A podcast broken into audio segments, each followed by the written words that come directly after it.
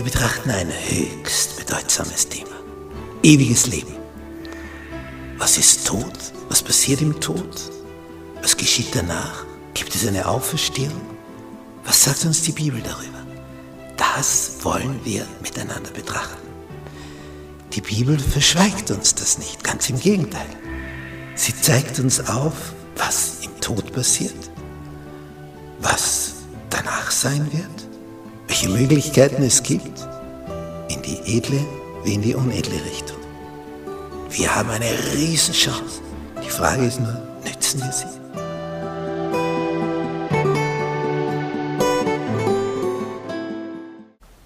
Dienstag. Die Heiligen im Fegefeuer? Natürlich nicht. Das war eine Erfindung der Kirche. Die Hölle war, nämlich der römischen Kirche, die Hölle war ein Bereich, das klingt ja schon recht schaurig, wie man das vermittelt hat, dass du dort ewig braten musst.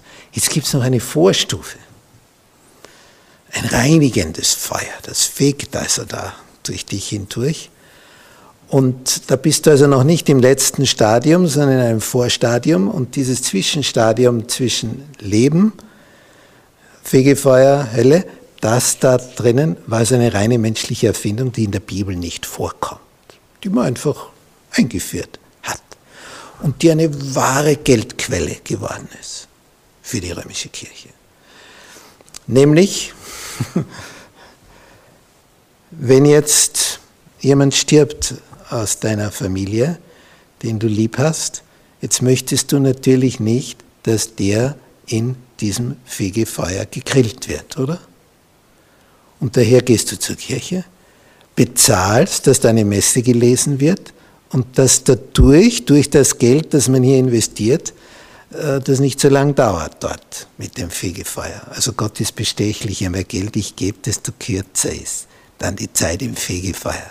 Ein Wahnsinn, der Gedanke. Ein Gott, der bestochen wird mit Geld. Der Reiche kommt also schneller raus und der Arme, naja, hätte er mehr verdient, hätte er nicht so lange im Fegefeuer sein müssen. Das ist also das totale Gegenteil von dem, was die Bibel sagt. Totales Gegenteil.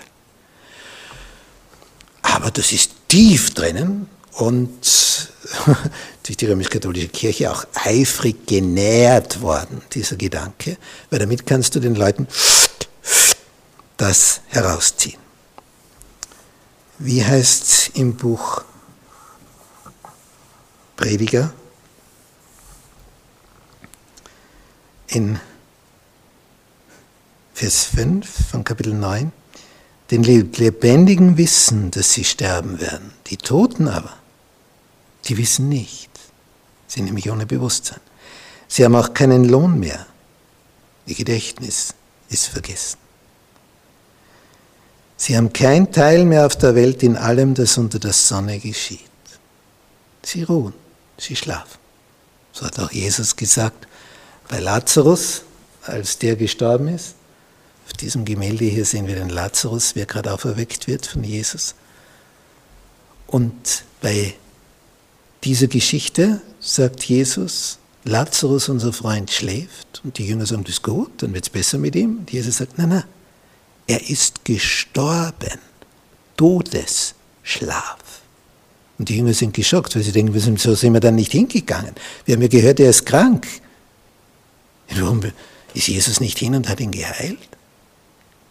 Ja, weil er den Plan hatte, einen Toten, der schon vier Tage im Grab ist, wieder lebendig werden zu lassen, um zu zeigen, wer er ist, was er vermag, dass er sogar Tote aufzuwecken vermag.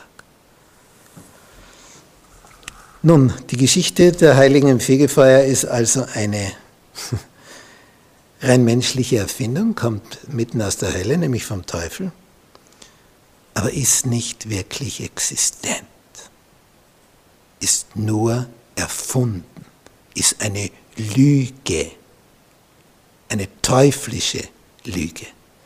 Nicht, wenn man so durch die Lande fährt, zum Beispiel bei uns hier in Österreich, dann steht dort ein Stift und da eins und manche Stifte sind so groß, wurde also gestiftet von reichen Vermögenden, meistens auf dem Sterbebett, dass du Schwierigkeiten, die Fenster zu zählen, weil es so viele sind.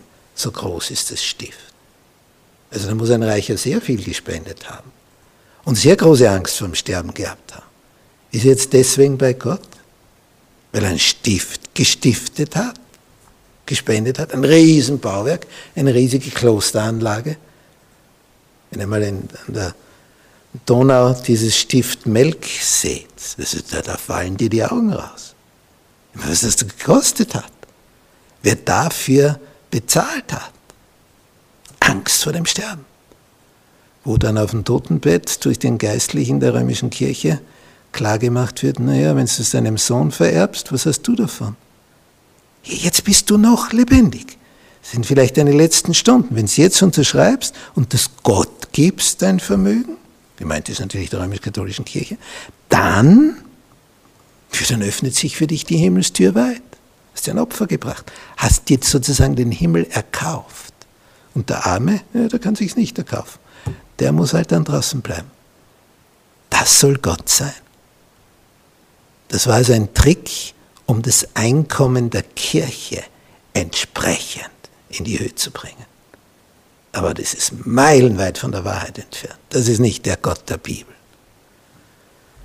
Nicht wie Jesus die Geschichte vom reichen Mann und dem armen Lazarus erzählt. Wer kommt auf die gute Seite? Der Arme, der krank ist, Geschwüre hat, dem die Hunde die Geschwüre lecken. Der kommt in Abrahams Schuss. Der andere nicht obwohl er sehr reich ist. Also Jesus dreht das Ganze um.